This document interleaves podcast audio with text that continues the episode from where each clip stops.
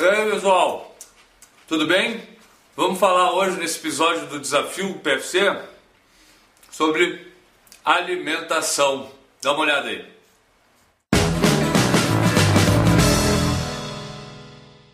É isso aí, hoje a gente vai falar sobre a nossa alimentação durante a preparação para essa meia maratona que é o desafio PFC 21 km. Eu vou começar falando sobre como é a alimentação para mim, que na verdade vai ser bem simples falar, porque eu não tenho muito rigor com alimentação. Tenho que confessar que eu não tenho a melhor alimentação, a alimentação mais regrada do mundo. Eu me libero a comer praticamente tudo praticamente tudo, porque recentemente eu me vi quase que obrigado a evitar o glúten. O glúten hoje é algo bem raro na minha alimentação.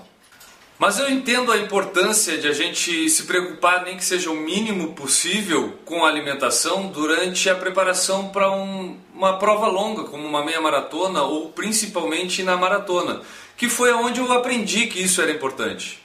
E o fato de eu parar com o glúten na alimentação veio por causa de uma espécie de alergia que eu acabei tendo, que me deixava o corpo vermelho, me deixava com tontura, era um horror.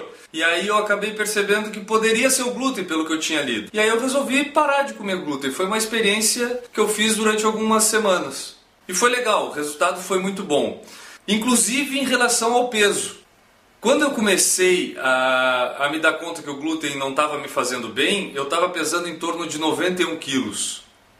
Isso foi no final de 2015. Depois que eu comecei a evitar o glúten, eu perdi em torno de 11 quilos e rapidamente. E para a prova especificamente, eu penso em no máximo levar algum alimento como uma paçoquinha ou até um gel de carboidrato, não tenho nada contra o gel de carboidrato, mas para ingerir durante uma hora, depois de uma hora de corrida e água água nos postos de hidratação quando sentir sede e necessidade. Eu não acho que a gente tenha que pegar água em todos os postos de hidratação que vê pela frente. Inclusive nos treinos que eu tenho realizado, nas maiores distâncias que até agora não foi muito, foi 12 quilômetros, eu não senti necessidade de tomar água nenhuma. Só quando chego em casa, que aí eu tomo água pela boca e tomo água pelo corpo. Banho, não sei se vocês entenderam.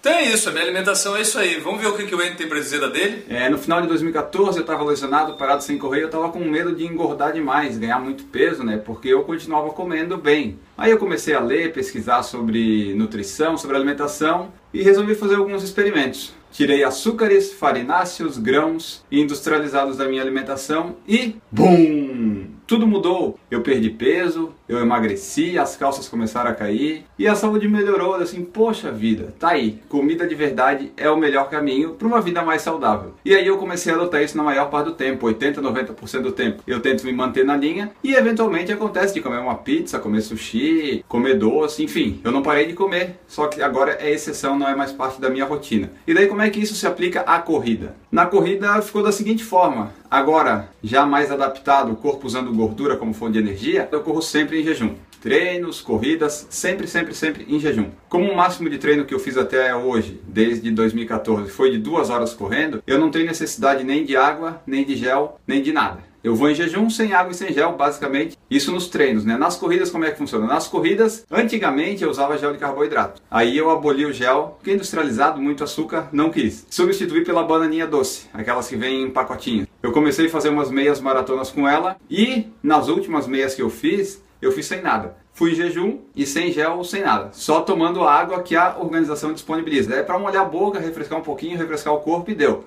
Então, basicamente funciona assim: treino é sem água, em jejum, sem gel, sem nada, só correr. E na corrida eu utilizo a água da organização, não utilizo os isotônicos, porque isotônico tem muito açúcar, muita coisa, eu não gosto dessas coisas, eu estou evitando e na corrida eu procuro evitar também. Então essa daí é a minha alimentação nos treinos e corridas e provavelmente assim que eu irei na meia maratona de Florianópolis, vai ser em jejum, vai ser sem gel, vai ser só com a água da organização.